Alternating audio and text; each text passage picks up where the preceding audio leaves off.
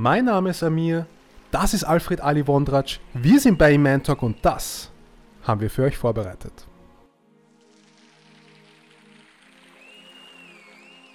Der Sanitäter hat äh, gesehen, die Presswellen setzen ein, äh, der Kopf wird sichtbar, wir müssen sofort handeln. In dem Moment krachte ein LKW mit 100 Stundenkilometer ungebremst in das Rettungsfahrzeug. Der Rettungswagen war bis zum Führerhaus komplett bis zum Boden eingedrückt. Das Auto ist mehrfach katapultiert und währenddessen sind wir alle, alle Personen hinausgeflogen und in den Grüngürtel verstreut gelegen. Ich musste alles von Anfang an wieder lernen. Ich musste atmen lernen. Ich musste sprechen lernen. Ich musste die Bewegungen mit der Mimik wieder lernen. Warst du zu dem Zeitpunkt des Unfalls, warst du da schon Muslim? Nein, war ich noch nicht Muslim.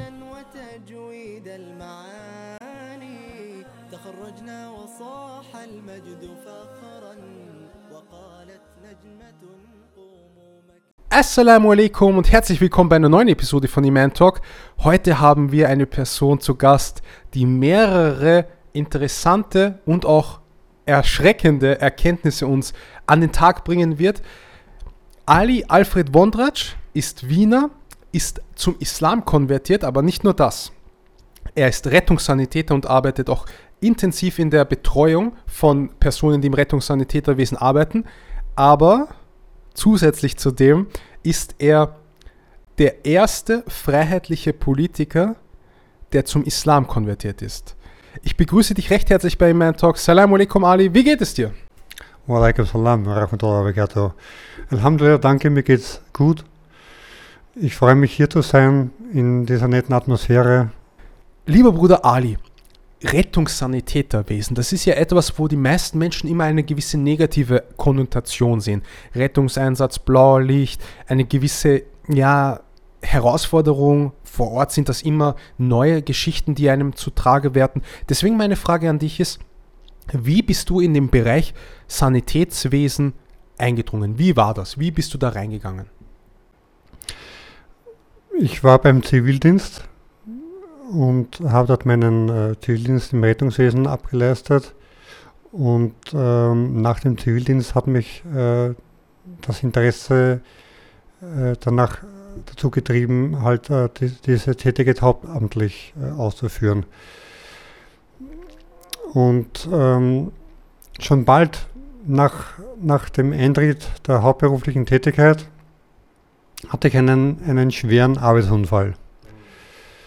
Ich bin damals ähm, als Rettungssanitäter, wir hatten eine schwangere Frau zu holen, die äh, damals wohnhaft in Niederösterreich war und dazu auch in Baden angemeldet war für die Entbindung.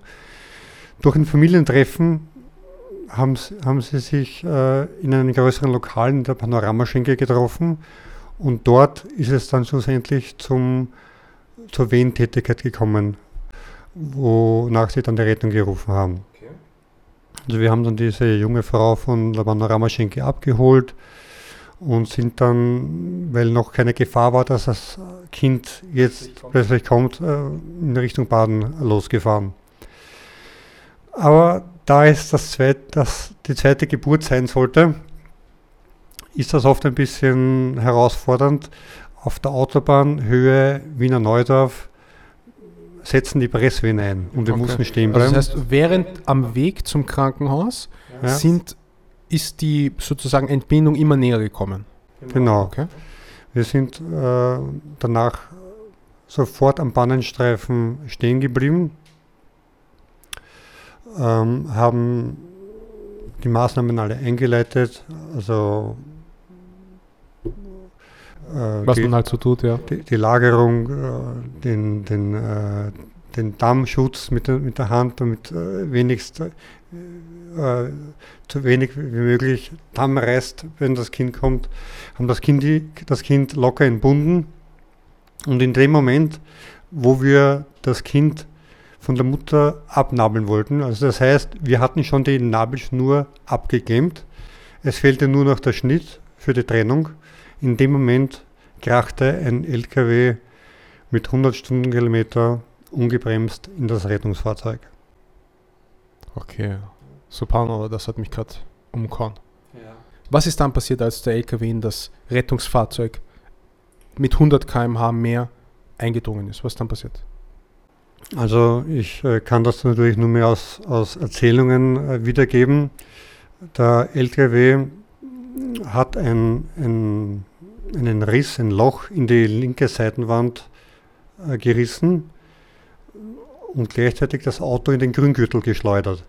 Das Auto ist mehrfach katapultiert und währenddessen sind wir alle, alle Personen aus diesem künstlich erzeugten Riss hinausgeflogen und in den Grüngürtel verstreut gelegen. Das heißt, alle Menschen, die im Rettungswagen waren, sind aus dem Rettungswagen rausgeschleudert worden. Das Genau. heißt, dein Assistent, der, der Patient, das Baby auch. Das Baby auch. Und die Begleitperson von der Mutter ist auch ähm, nach draußen liegen gekommen. Sie war allerdings die einzige, die nicht bewusstlos war. Sie hat geistesgegenwärtig geschaut, dass wir alle, alle Personen in stabile Seitenlage kommen, hat das Baby genommen, das ähm, Alhamdulillah im Grüngürtel in ein Gebüsch gefallen ist. Und trotzdem gab es äh, ein paar Rippenbrüche durch, durch, den, durch den dumpfen Aufprall in den Gebüsch. Sie hat das Baby genommen, hat ein Auto aufgehalten und ist mit dem weiter ins Krankenhaus Baden gefahren. Erst später, als die Rettungsmannschaften gekommen sind, das war damals der Christophorus 9, der Martin 3, die zwei Hubschrauber, Christophorus 9. also das sind Martin. Abkürzungen für Notfallhelikopter. Genau, richtig. Der Christophorus 9 ist von ÖMD ÖMTC ein Hubschrauber, der ist in Wiener Neustadt stationiert. Und der Martin 3 ist vom Innenministerium der Polizeihubschrauber, der damals auch Rettungseinsätze geflogen ist. Der ist aus Wien gekommen. Ja. Und ein Notarztwagen von Mödling. Ja, und ähm, als die Rettungsmannschaften dort eintrafen, haben sie gesehen, dass bei der Patientin, bei der Mutter, eine Geburt vorgenommen wurde. Sie haben sich gedacht, da muss noch das Baby irgendwo liegen. Die wussten ja nicht, dass die Begleitperson, die Schwägerin von der Mutter, das Baby bereits geschnappt hat und äh, mit einem anderen Auto ins Krankenhaus gefahren ist. Erst nach einer halben Stunde etwa ähm, bekamen, wir dann, bekamen sie dann die Nachricht von der, damals hat es noch Gendarmerie geheißen, dass das Baby bereits in Sicherheit im Krankenhaus liegt. Ja, Das heißt, ihr ihr wart dann ohne dem Kind und die Begleitperson hat das Kind äh, privat weggefahren und die Rettungsmannschaft hat sich dann um euch gekümmert. Was wurde da festgestellt? Weil das ist ja ein heftiger Einschlag gewesen. Ein LKW reißt ja normalerweise alles in Stücke sozusagen. Ja. Der hat ja, also wenn man sich das anschaut, wenn ein LKW auf ein Stauende fährt, das Auto ist 50 Zentimeter lang dann. Wie, wie war dann eure Situation von dir, von der Mutter? Geht's Geht es den Leuten jetzt noch gut oder haben die das überlebt? So, haben die das überlebt, ist die Frage. Ja, also ähm, der Martin 3, dieser Rettungshelikopter vom Innenministerium, hat zuerst äh, meine Person aufgenommen und ist ins nahegelegene Krankenhaus Mödling geflogen. Währenddessen ist der Arzt, also das ist nur der Sanitäter, ohne Arzt mit mir geflogen, also es war nur ein kurzes Stück, das hat er sich zugetraut. Währenddessen ist der Arzt von Martin 3 mit den anderen äh, Notarztteams vor Ort geblieben und haben noch die anderen Personen versorgt.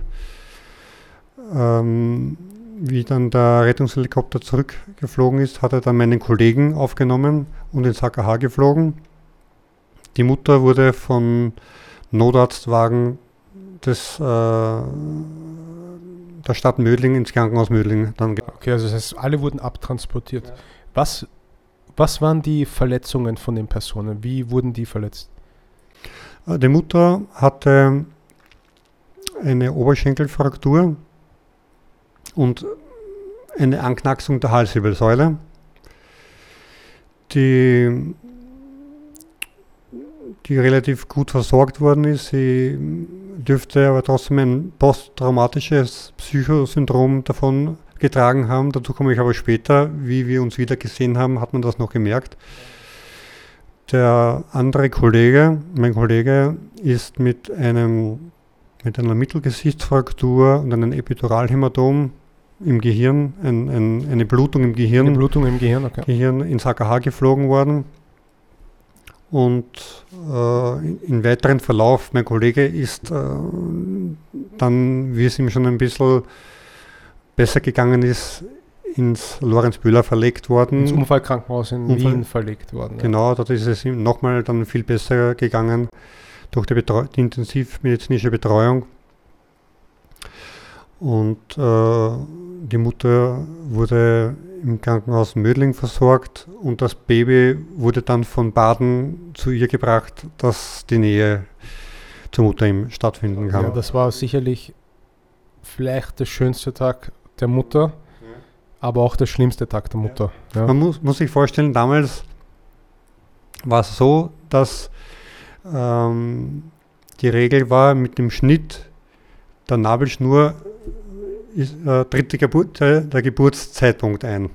Nicht mehr so wie heute, wo man sagt, ja, wenn das Baby da ist, ist der Geburtszeitpunkt, egal ob es abgenabelt ist oder- nicht.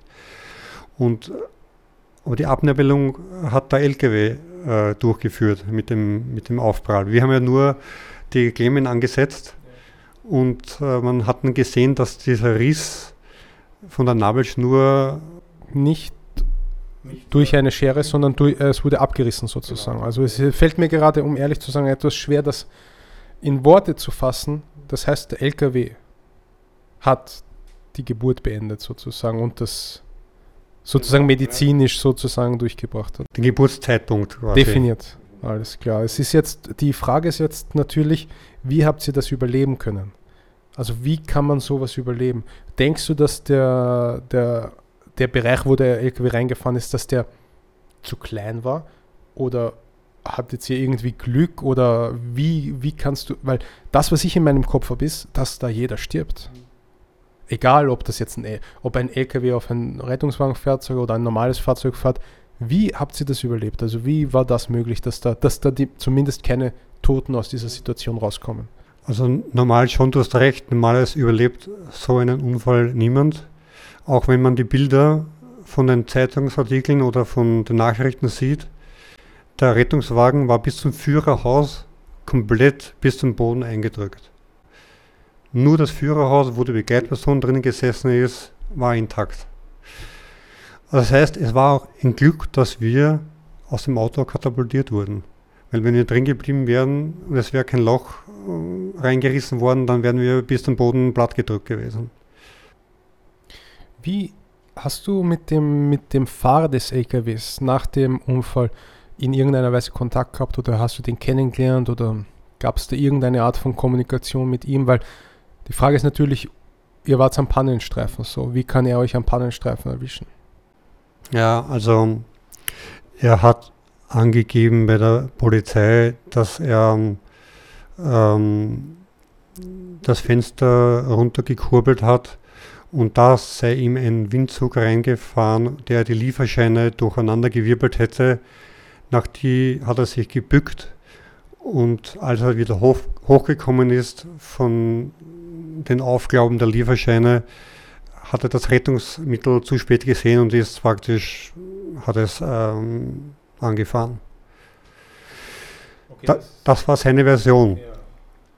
Aber es war ein Transport vom damaligen St. Marx, äh, die Fleischhalle St. Marx, dort äh, hat er Tiere geholt, die er in die Steiermark äh, bringen hätte sollen.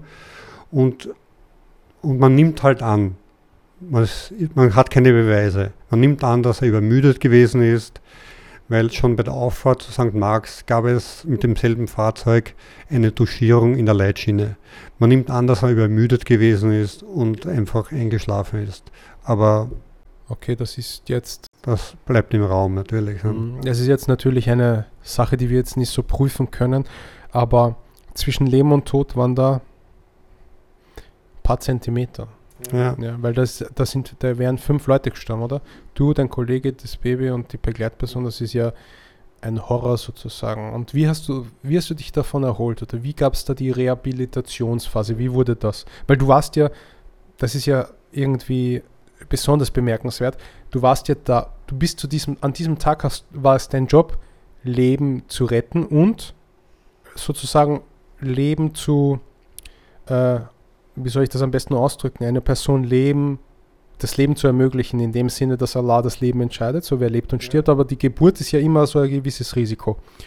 Und an dem Tag erwischt es dich, wo du selbst um dein Leben fürchten hast müssen oder beziehungsweise ganz knapp davor bist, dass Allah dich nimmt. So. Wie hast du dich davon erholt? Ja, also da ich bewusstlos war und auch dann in, in weiterer Folge im Krankenhaus mit Barbituraten, also mit schweren, ähm, schweren Schmerzmitteln und Komamitteln im Komamittel. Ah, du Ja. warst im Koma danach. Du warst. Ich war in einer Barbiturat-Komatherapie. Wie lange warst du da im Koma? da war ich etwa 14 Tage im Koma, bis sie mich von dieser Komatherapie entwöhnt haben und ich, ich dann aufwachen durfte. Insgesamt war ich 24 Tage, glaube ich, jetzt einmal auf der Intensivstation. Warst du zu dem Zeitpunkt des Unfalls, warst du da schon Muslim? Nein, war ich noch nicht Moslem. Das heißt, es hätte für dich auch ganz anders ausgehen können, wenn man das jetzt so sieht. Das ist vielleicht etwas, was ich noch nie in meinem Leben gerade realisiert habe. Ja. Ein Menschen, der fast sterben hätte können als Nicht-Muslim. Weil genau, ja. Damals ist natürlich eine ganz andere Situation als jetzt. ja. Subhanallah. Ich bin, ich bin natürlich dankbar. Damals war ich schon dankbar, aber jetzt erst, wie ich dann den Islam angenommen habe, habe ich erst realisiert, unser Schöpfer muss mit mir noch etwas vorgehabt haben. Er wusste, dass ich mein Leben ändern, ändern werde und, und äh, die, die Schiene mit dem Islam einschlage. Also es war, für mich war dieser Gedanke so produziert, dass, dass Gott noch mit mir was vorhatte und unserem Leben gelassen hat. Wie ist das, wie war diese Zeit so im Koma? Oder hat man, ich bin jetzt kein Experte, da Ja. fühlt man nichts, da hört man nichts, da sieht man nichts, ist das richtig? An, an das Koma selbst kann ich mich überhaupt nicht erinnern. Und ne? die Phase dann, wo du realisiert hast, da ist was passiert nach dieser Phase, wie war das? Also wie war der Zeitpunkt, nachdem du aus dieser Therapie sozusagen entlassen worden bist? Wenn ich mich falsch ausdrücke, musst du es mir sagen, weil ich bin ein Laie in dem Bereich. Es war ganz müßiggängig. Ich musste alles von Anfang an wieder lernen. Ich musste atmen lernen. Ich musste sprechen lernen. Ich musste mit, die Bewegungen mit der Mimik wieder lernen. Du musstest alles von Grund auf Ich musste alles wieder Du lernen. konntest kein Glas halten. ja. ja, ich konnte nichts halten. Ja.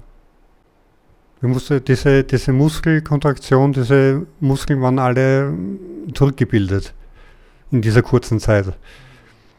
Weil du in den 14 Tagen nichts machen hast. Ja, auch die Kopfverletzung war schuld. Ich hatte eine,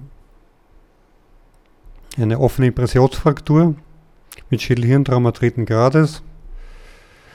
Ähm, das linke Ohr war abgerissen. Das hang nur mehr an einer, an einer Spitze von der Ohrmuschel.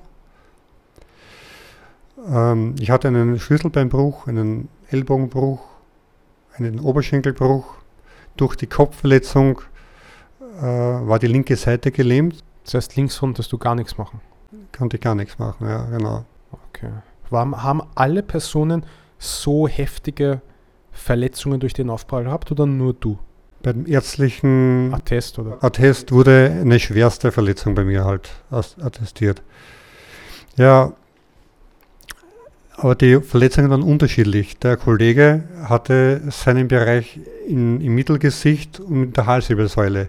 Die Mutter hatte ihren Bereich in der Halswirbelsäule und im Oberschenkel. Bei, bei mir war das ein richtig schönes Polytrauma, würden Also alles erwischt, sagen. komplett, Ja, genau. okay. Und das, das Kind, wann war, diese, wann war dieser Unfall? Das war am 15. September 1992 um die Mittagszeit. 1992. Das heißt, das war vor 28 Jahren? Vor knapp 27 Jahren, ist schon sehr lang her eigentlich. Das heißt, das Kind ist jetzt schon längst erwachsen, oder? Ja. Weißt du, wie es dem Kind geht? Nein, weiß ich nicht. Wir haben uns zwar zum einjährigen Geburtstag mit der Familie wieder in der Panoramaschenke an dem Ort, wo wir die Mutter abgeholt haben, getroffen. Und äh, ich habe mich davon überzeugen können, dass das Baby wohlauf ist und gut, gut äh, Dass es sich davon erholt hat. Subhanallah. erholt hat. Das wollte ich ihm vorher sagen. Dazu komme ich später, dass bei der Mutter, die ein posttraumatisches organisches psychisches Syndrom davon erlitten hat, dass man bei ihr noch angesehen hat, in den Augen, sie ist noch nicht erholt von Hm. Nach dem einem Jahr. nach dem einen Jahr. Aber mittlerweile Ah, Aber Kontakt zur Mutter hast du vielleicht schon mal gehabt? habe ich nicht. Auch nicht mehr. Also mit bei, also die ist ja eigentlich auch nicht dein Job, oder? Ja, obwohl es wäre interessant, jetzt zu, zu sehen, was macht dieser Junge, was, was ist aus ihm geworden, wo lebt er jetzt, was Ja, ja. hat er studiert oder das wäre, würde mich schon interessieren. Haben, ich will mal eine Frage stellen, die vielleicht etwas provokant ist. Haben die, hat die Familie euch Vorwürfe gemacht, warum ihr am Pannenstreifen gestanden seid? Nein, die Familie nie. Doch der Fahrer, der Lenker, der Lkw-Fahrer hat Vorwürfe erhoben. Und zwar hat er so, man hat gehört, dass er vor der Verhandlung äh, gesagt Ah, hat, es gab eine Verhandlung, das wusste Ja. ich noch nicht. Es gab ein Strafverfahren, meinst du? ja, Okay. also vor der Verhandlung so gemeint, ja, was bleiben die so unüblich am Bannenstreifen stehen? Es ne? ist unüblich. Es ist unüblich am Pan. also, Nein, es ist. Die Frage ist halt nur, muss man da reinfahren? Ja, Wie genau. viele, wie oft fahrt man, also ich fahre nicht, aber wie oft fahrt man auf der Autobahn und sieht ein Pannenfahrzeug eine Panne haben? Das sieht man relativ häufig. Also wenn man 100 Kilometer fährt, fährt man sicher ein, zweimal. Und wo, wo soll ich stehen bleiben? Wenn die, die Geburt im Gange ist, dann muss ich handeln. Dann muss ich, dann kann ich nicht während der Fahrt. Wir waren damals nur zu zweit. Man konnte nicht so einfach äh, abwarten und dass nur der, der hinten sitzt, äh, die Geburt vollendet. Man, man braucht schon ein bisschen Unterstützung von anderen Sanitätern. Und der Fahrer ist ja auch Sanitäter. Also ihr seid beide gleich ausgebildet. Genau, ihr könnt ja. beide dasselbe in der Art, Ja. oder? Ja. Wer hat die Entscheidung getroffen, dass ihr stehen bleibt? Äh, der Sanitäter. Der Sanitäter hat äh, gesehen, äh, die Presswehen setzen ein, dass äh, der Kopf wird sichtbar. Wir müssen sofort handeln. Und wenn der Kopf sichtbar wird, dann dauert es nicht mehr lange. Was wäre die Alternative gewesen, wenn ihr nicht gehalten hättet? Das heißt, wenn ihr nicht die Geburt eingeleitet hättet, sozusagen. Was passiert, wenn ein Kind kommt und man kümmert sich nicht drum? Ja, es, äh, es, wenn es von selbst auf die Welt kommt, kann, kann der Damm, also das ist das Stück zwischen, zwischen After und äh, wer- wer- weiblicher Scheide, das kann einreißen. Das reißt aber relativ oft ein und das kann man auch wieder annähen. Das ist nicht so das Problem. Man muss auch schauen, äh, damit, damit äh, das Kind mit dem Kopf zuerst ähm, durch den. Geburtskanal kommt und dass das nicht irgendwie vielleicht verlegt ist, eine Beckenendlage. Also das heißt, es, es kann lebensgefährliche Folgen haben für Mutter und für Kind, wenn man das nicht professionell macht. Weil die Hebammen, die machen das ja stationär. Also nicht so wie du im Auto, sondern die machen das ja daily business. Ja, genau. Okay. Das ist natürlich auch sehr, also um ehrlich zu sein, ich, ich habe noch nicht, ich habe nicht gewusst, dass wir heute über das sprechen, aber es hat mich gerade ein bisschen so umgeschlagen. Dieses Strafverfahren. Was war die Anklage an den Fahrer? Weil da muss ja Anklage gewesen sein, oder? Die Anklage, muss ich ehrlich gesagt sagen, weiß ich nicht mehr. Es ging einfach Fahrlässige Körperverletzung vielleicht? um, um, um Schmerzen. Um, genau. Aber was zivilrechtlich oder was so? Nein, es- es war es- strafrechtlich. es war Dann wird es wahrscheinlich von der Staatsanwaltschaft, Polizei. Ja. Und weißt du, ob da, ob es da Verurteilung gegeben hat? Es gab eine Verurteilung Wirklich? und zwar ähm, gab es eine Geldstrafe, die er zahlen musste, die ich jetzt nicht mehr im Kopf habe. Ich wusste, ich weiß nur, dass die Ersatzstrafe, wenn er es nicht zahlen kann, neun Monate und eine Woche ist. Man müsste sich ausrechnen mit der Tagessatz Ja, ich schätze jetzt neun, Mo neun, neun Monate. und eine Woche wäre der Tagessatz. 10.000 Euro wird das wahrscheinlich gewesen sein. 10, 20 in dem Bereich. Also es ist auf jeden Fall, subhanallah, es hat mich gerade umgehaut. Die, ich habe sowas noch nie gehört. Ich weiß auch nicht, ob viele Zuschauer das jemals gehört haben, aber ich würde jetzt gerne die Frage stellen, wie bist du zu dem Bereich Sanitätswesen eigentlich gekommen? Jetzt abgesehen von der Geschichte, die dich natürlich dein Leben geändert hat. Wie war das davor? Hast du da immer schon so diese soziale Ader gehabt? Wolltest du immer in dem Bereich arbeiten oder wie lief das ab? Wenn du heute einen Fußballer fragst, was willst du werden, jeder sagt so, ich wollte immer schon als Kind Fußballer. Wolltest du immer Rettungssanitäter werden? Nein, äh, gar nicht. Gelernt habe ich ganz was anderes. Ich habe Automechaniker gelernt, Kfz-Mechaniker. Kommst nicht weg von den Autos.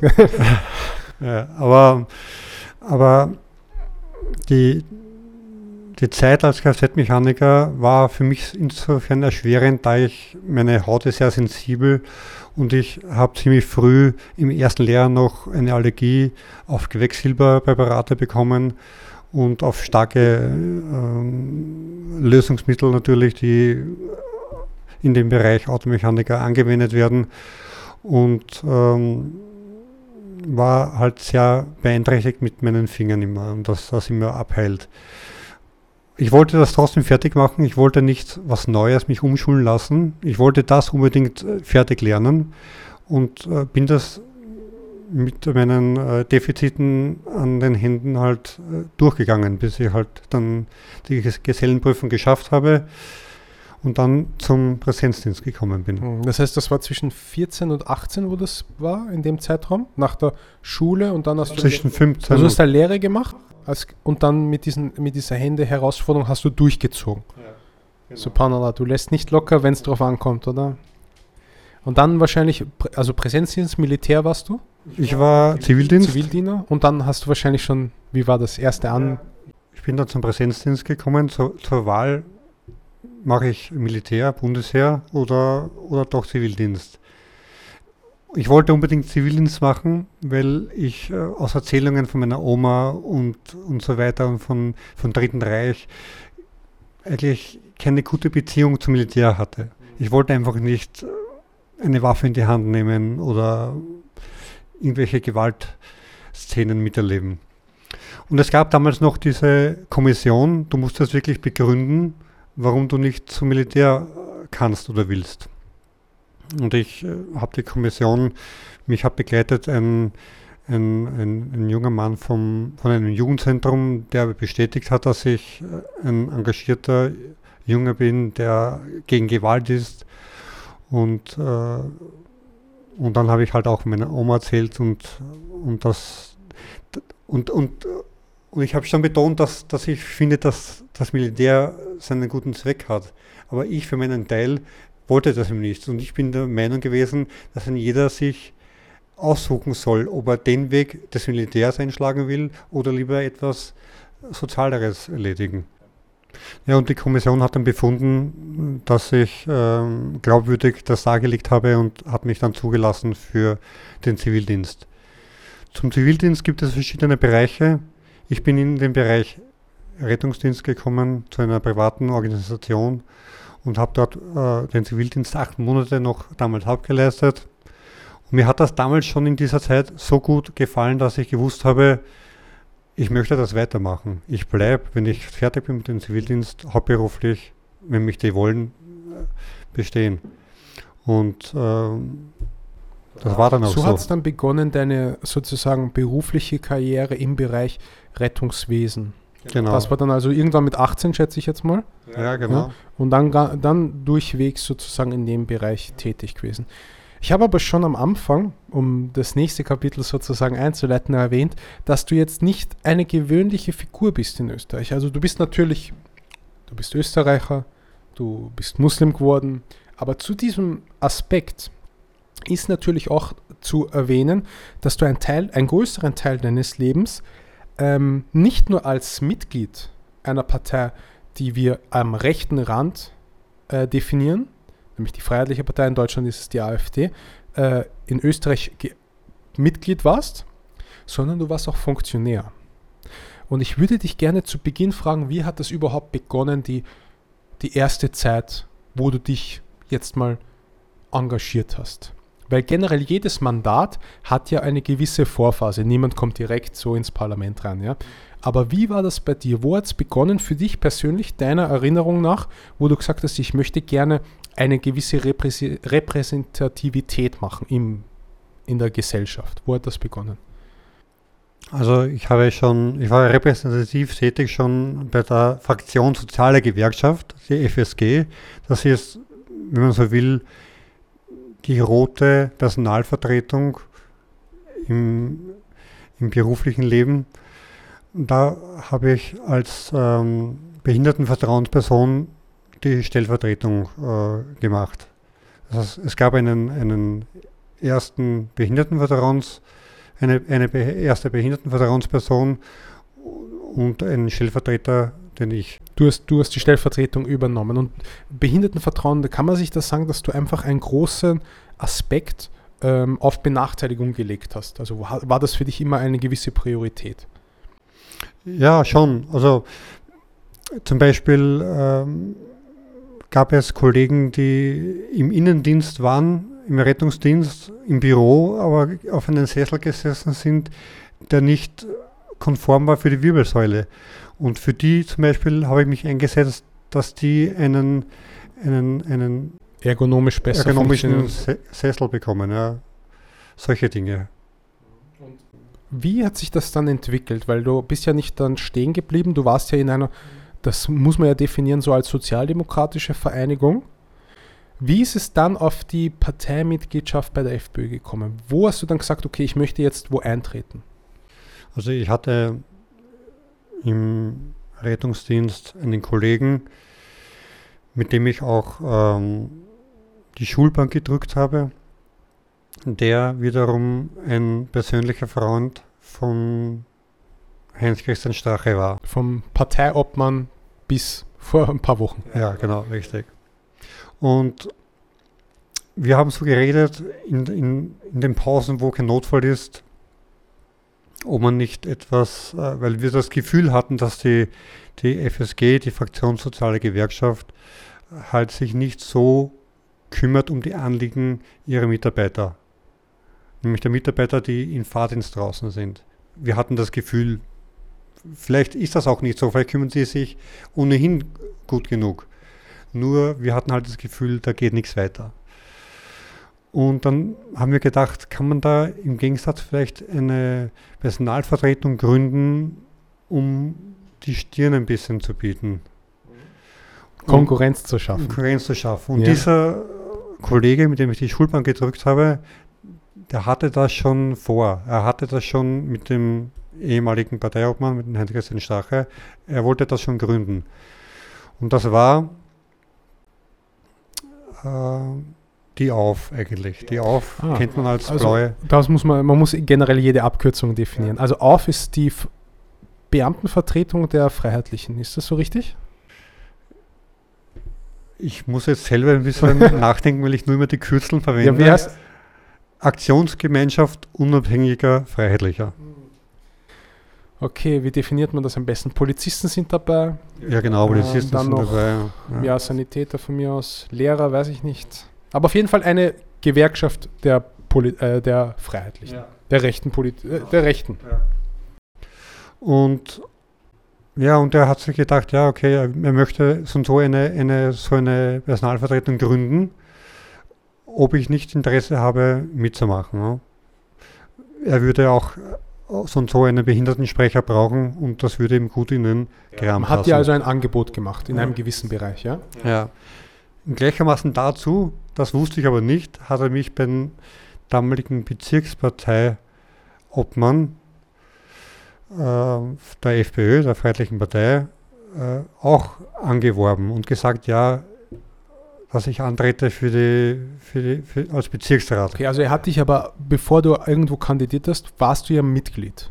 Genau. Also er hat dich als erster als Mitglied der Freiheitlichen Partei sozusagen reingebracht. Ja und hat dich dann ohne deiner Kenntnis nach auch bei irgendeiner Wahl aufgestellt oder wie habe ich das genau, gerade rausgehört? Ja. ja. wirklich so war das? Genau, ja. Wie war das genau? Kannst du dazu? Das weiß ich gar nicht, wie, er, wie, er das, wie das Gespräch da vonstatten gegangen ist. Ich war einfach aufgestellt einmal. Okay, da gab es dann eine Liste. Ja, gab eine Liste und dann habe ich gesehen, okay, ich bin da dabei und dann, ja, ich habe mich dann gar nicht mehr dran, mir gedacht, okay, interessant, ich, ich schaue mir das jetzt einmal an. Ja. ja, okay, so läuft das also dort. okay, und dann gab es Wahlen. Dann gab es Wahlen die in dem Jahr auch gut vorangekommen sind und, und ich war Bezirksrat.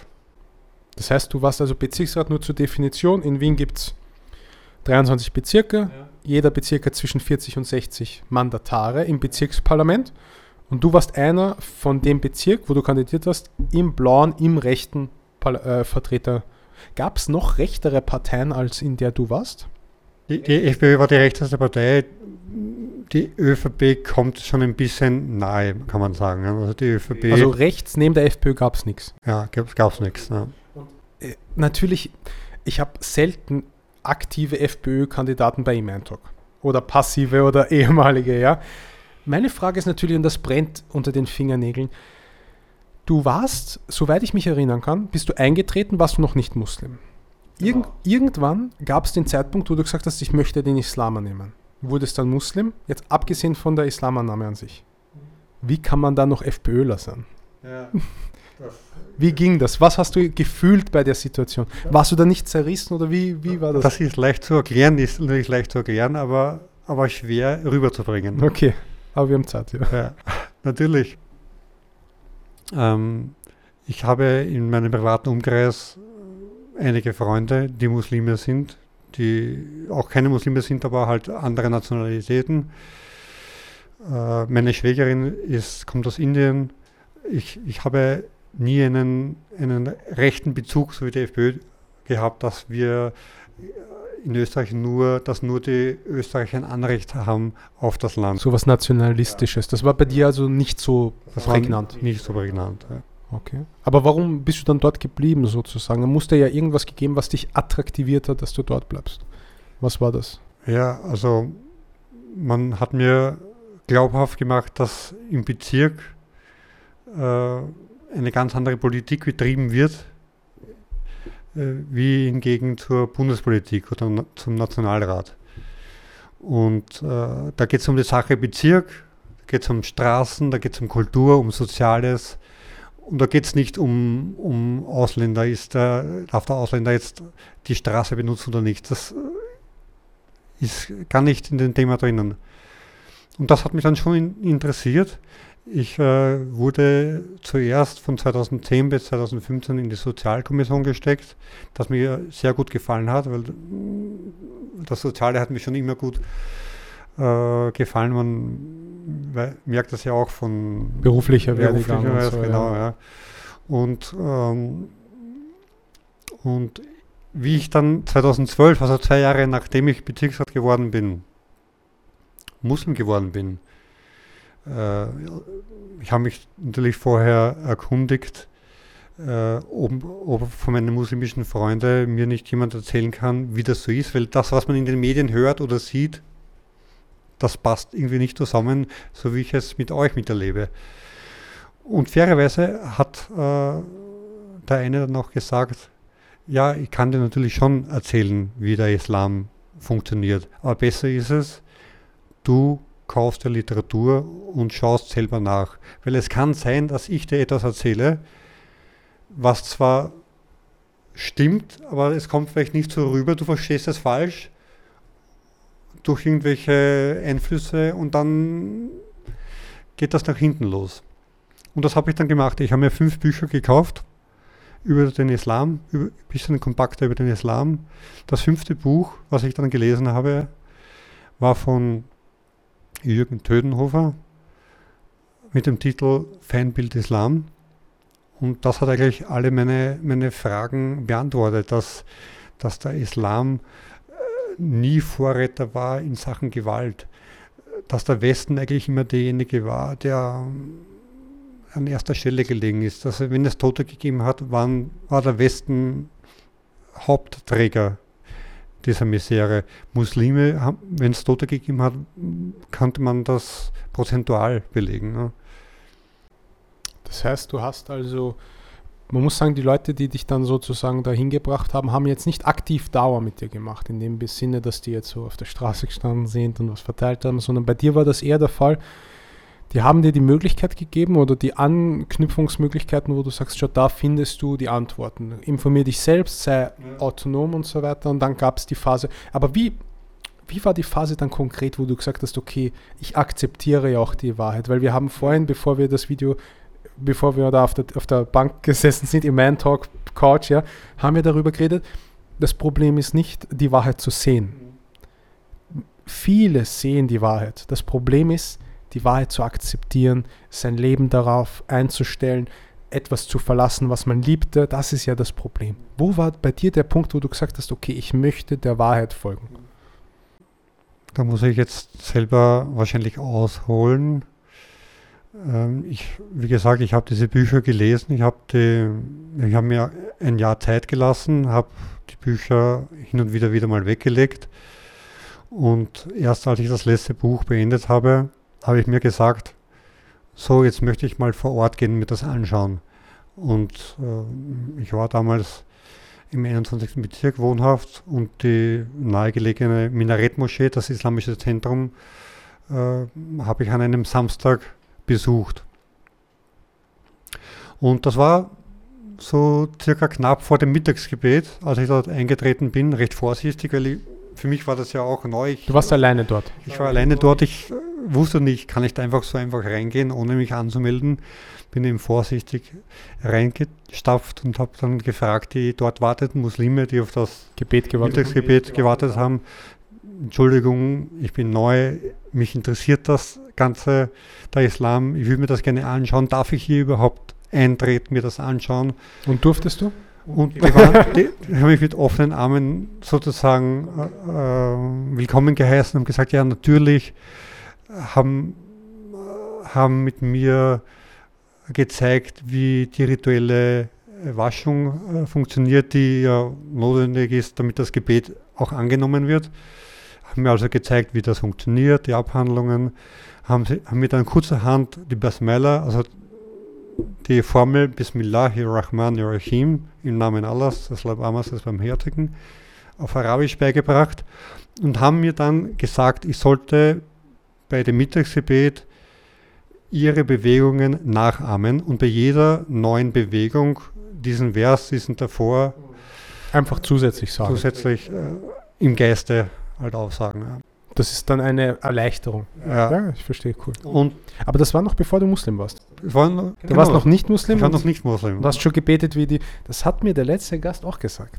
Dass die, die beten alle, obwohl sie nicht Muslime sind. Aber spannend, ja. Und ich habe mich dann nach diesem äh, Freitagsgebet, wollte ich schon sagen, nach diesem Mittagsgebet so wohl gefühlt, dass ich gesagt habe, ja, ich, ich möchte den Islam annehmen. Es war irgendetwas drinnen bei mir, was Befreiendes, was jetzt gesagt hat, oh, ich möchte jetzt diese, diese Worte sagen. Und damals war noch ein türkischer Imam, also es gab mehrere Imame, an diesem Samstag gab es den türkischen Imam, wo mir der Name jetzt nicht einfällt, äh, bei dem ich die Schada, im, das Glaubensbekenntnis aufgesagt habe im Büro. Hm, ja. Und, Wie hast du äh, dich danach gefühlt? Danach, das kann man kaum beschreiben, es ist wie, wie, wenn, wie wenn eine Feder, wie wenn man leicht wie eine Feder wird, wie wenn alles, aller Druck im Körper verschwindet äh, und, und, und eine Last fällt weg. Und ich wusste ja noch nicht, das sagte man mir erst später, dass mit der Annahme, Annahme des Islam, dass alle Sünden, die man bereits gemacht hat, ob leicht oder schwer, dass die verziehen werden. Das wusstest du erst. Das wusste ich erst dann später. Ja. Und dann war mir auch klar, warum ich wahrscheinlich mich so leicht wie eine Feder gefühlt hat. Also ich habe es halt angenommen, dass das der Grund war. Und ich bin dann auch regelmäßig äh, in, die in, diese Moschee gegangen. Ich wollte ja noch mehr lernen. Der Scheich Marwan, das ist mir eingefallen, hat mir gesagt, ähm, wenn ich innerhalb kurzer Zeit halt, also das Wichtigste ist die, das Eröffnungsgebet, die Al-Fatiha. Das sollte ich möglichst schnell auswendig lernen. Wenn ich das auswendig gelernt habe und im Beweis, also ich das kann, bekomme ich eine Urkunde, dass ich muss. und ich habe mich dann auch. Das ist, glaube ich, Österreich par excellence. Du kriegst eine Urkunde. Und, und ich habe mich wirklich angestrengt, dass ich diese arabischen Worte auswendig lerne. Habe eh 14 Tage gebraucht für sieben Zeilen, aber es, das Arabisch war für mich noch schwer, ja, schwer. Ja, schwer. Okay, ich verstehe, ja. Und äh, ja, und dann habe ich es ihm vorgesagt und habt ihr Urkunde bekommen. Und hat dich das Dokument irgendwie zusätzlich motiviert oder war das eher so ein, ja, ich mache das jetzt? Nein, das, das nicht das Dokument an sich. es war eher die Fähigkeit. eher die Fähigkeit natürlich und das zu machen, was dazu gehört. Weil ich wusste ja gar nicht, ich habe zwar den Islam angenommen, aber ich wusste nicht, was, was alles dazugehört, dass man Muslim ist. Dass, dass das Gebet die zweite Säule ist, wusste ich nicht. Und äh, ja, es gab dann, gab es dann, nachdem du Muslim geworden bist, ich will jetzt noch einen Sprung vielleicht noch zurück zu äh, deiner Tätigkeit als Funktionär machen. Wie ist das angekommen bei deinen Kollegen im Parlament oder im Bezirksparlament? Hast du das denen sofort gesagt oder hast du es verheimlicht oder hast du gedacht, ich sage es ihnen später? Wie war da so diese Lage? Kannst du es ein bisschen erörtern? Also ich habe das in erster Moment natürlich verheimlicht. Ich habe nicht gewusst, ob ich jetzt wirklich so an die Öffentlichkeit gehen soll, ob ich, äh, ob mich die Leute nicht schief anschauen werden, weil ich bin ja Österreicher, wie kann ich Moslem werden? Und äh, das ist eine eigene Nation in den Augen derer, was ich ja weiß, dass es nicht so ist. Es ist eine Nation für die ganze Welt, das, der Islam. Und habe das ziemlich lange geheim gehalten, auch von meiner Familie. Wobei meine Familie die ersten war, die, die, die das erfahren haben.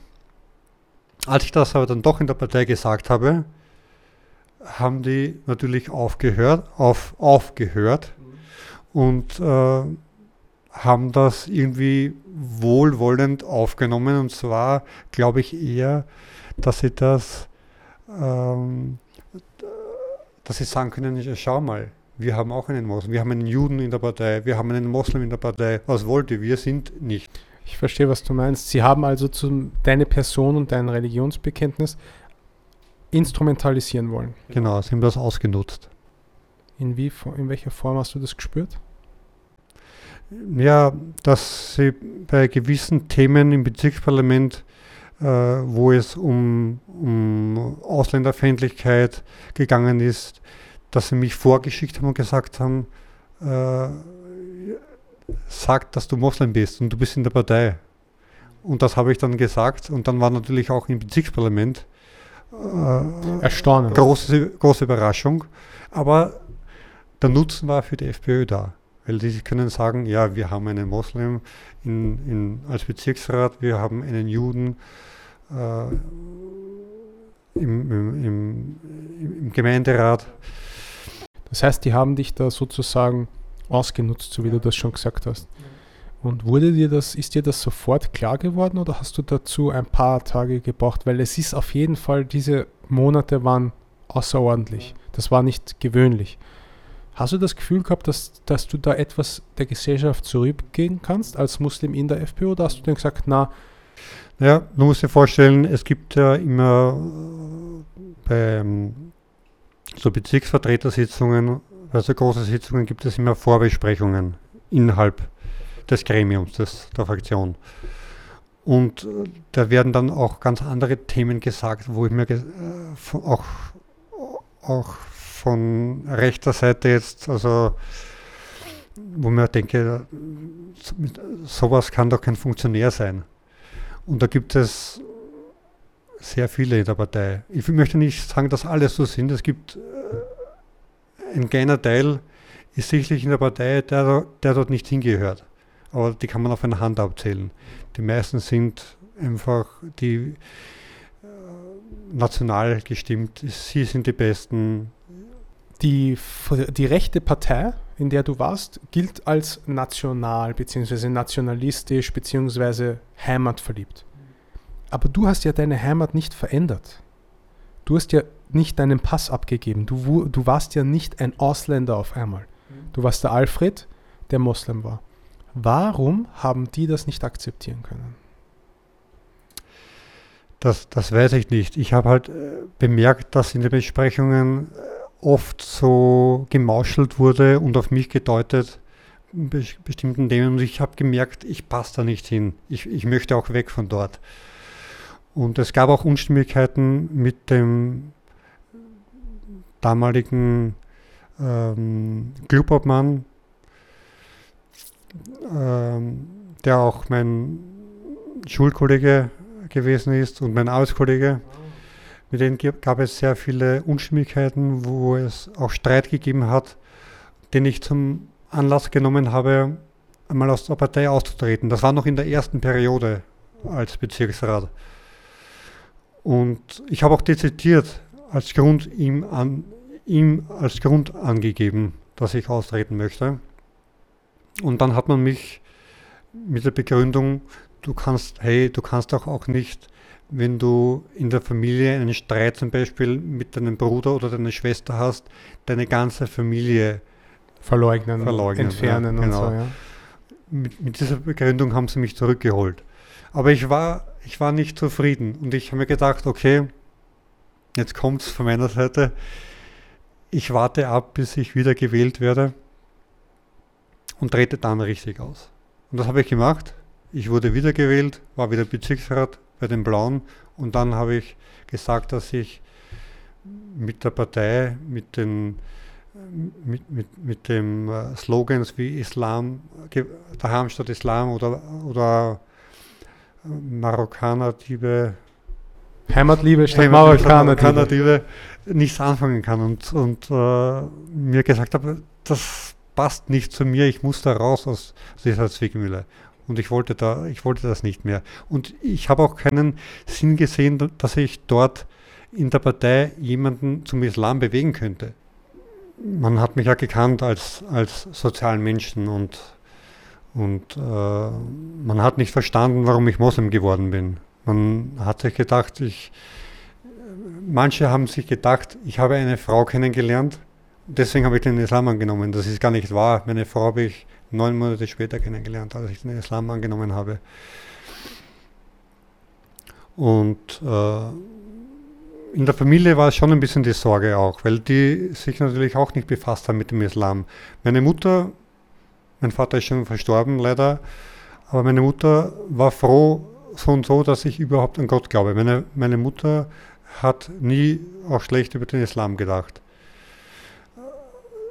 Im Gegensatz mein Bruder, einer von meinen beiden Brüdern ist Atheist und, und äh, da würde sie sich wünschen, wenn der ein bisschen. Die Mutter wünscht sich, dass der, der atheistische Sohn der ein bisschen religiöser, Gott, wäre. religiöser wäre. genau. Ja. Man, welche Religion? Hauptsache weg vom Atheismus. Ja, ja, das, so genau weiß ich es nicht, aber, aber man muss überhaupt keine Angst haben bei, beim Islam auch, auch die, die ISIS, die Menschen töten, weil sie glauben, dass, dass Menschen, die keine Muslime sind, äh, keine Rechtfertigung haben, auf, am Leben zu sein, ist grundlegend falsch. Weil es heißt, ähm, dass der Mensch so lange Zeit hat, um die Botschaft vom Islam zu verstehen, bis die Sonne im Westen aufgeht. Und das wissen wir nicht, wann das sein wird, aber so lange ist Zeit, um die Botschaft zu verstehen. Und, und ähm, wenn es nach dem ge gegangen wäre, äh, hätten die mich ja auch töten müssen, weil ich ja kein Muslim damals war. Aber ich bin dann Muslim geworden und Alhamdulillah, ich, ich, ich gehöre jetzt dem Islam, zu dem Islam zu einer Religion an, die wundervoll ist, die befreiend ist. Die, das, das Gebet kann wunderschön sein. Das Gebet ist wunderschön. Und, und es dauert auch nicht.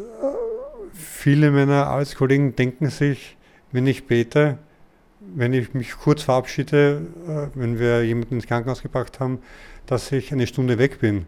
Aber ich brauche oft fürs Gebet oft weniger, als wenn die zwei Zigarettenlängen rauchen. Ja. Mhm. Ja. Das ist auch nicht so eine ja. schlimme Bürde ja, sozusagen. Überhaupt nicht. Beten am Arbeitsplatz, ist das so ein Thema, wo du ja, Expertise hast? Ja, es bei dir als Sanitäter, Rettungswesenmäßig? Geht ganz gut. Ich wurde am Anfang ein bisschen ähm, schräg angeschaut natürlich, weil sie das nicht gewohnt waren von mir, dass ich plötzlich bete. Aber es geht natürlich. Ja. Ich habe auf meinem Arbeitsplatz einen Teppich, den ich auch nicht brauche. Wenn der Arbeitsplatz sauber ist, kann ich auch auf sauberem Boden beten.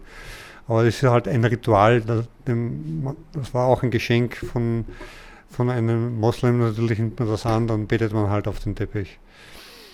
Aber es ist kein Problem und wenn mal viel Arbeit ist und man, man überschreitet die Gebetszeit, dann holt man das nach. Dann, dann ist es aber, hat man, hat man nicht beten gekonnt, weil ein Notfall war, weil man diesen Menschen helfen muss. Also wenn jetzt Gebetszeit ist und du hast einen Rettungseinsatz, dann ziehst du den Rettungseinsatz. Natürlich, dann ist der Rettungseinsatz Okay. Priorität. Ja. Ich denke, da gibt es auch, glaube ich, also ich bin da jetzt kein, ich bin Hm. kein Theologe, Ja. ich muss mich darüber nicht, ich mache hier keine Fehler, wenn ich das Ja. sage, aber es gibt halt dann Prioritäten, die man setzen muss und dann gibt es sicherlich auch Erleichterungen. Vielleicht fährst du so viele Kilometer, dass du eh Reisender bist. Ja, wenn wenn du dem Helikopter Ja. so bist. Aber mit dem Helikopter bist du Nein. nicht geflogen. Nur als Patient. Ja, Ja. aber Alhamdulillah hat sich Ja, das Alhamdulillah. entwickelt. Auch, auch nur einmal geflogen, Ja. oder? Auch noch einmal geflogen. Und Ja. nicht nochmal. Nicht nochmal. Okay. Hm. Gut, in diesem Sinne, ich möchte mich nochmal recht herzlich bei Ali Alfred Wondratsch äh, bedanken. Rettungssanitäter, Muslim seit jetzt schon fast, wie viele Jahren? Seit, ja, seit ähm, 2012, seit acht Jahren. Seit acht Jahren, Mhm. Alhamdulillah. Und die Geschichte natürlich hat mich sehr gepackt mit den sozialen Sachen. Ich bin auch dir sehr dankbar, dass du äh, bei uns äh, zu Gast warst. Ich hoffe, wir haben dich gut äh, bekommen heißen. Auf jeden Fall Barakallah Fik für deine Zeit und dein Thema. Ich bedanke mich nochmal. Das eh komm. Sehr nett. Danke. Und wir sehen uns bei der nächsten Episode. Bis dahin habe ich noch eine kleine Information für euch. Alle unsere Iman Talks findest du jetzt auch kostenfrei auf Spotify, Anchor und Google Podcast. Das heißt, wenn du im Auto sitzt und du möchtest dir gerne einen Iman Talk anschauen, dann google mal Iman Talk Podcast auf Spotify, wo auch immer, Anchor und, und äh, Google Podcasts. Wir sehen uns inshallah bei der nächsten Episode. Assalamu alaikum wa rahmatullahi wa barakatuh.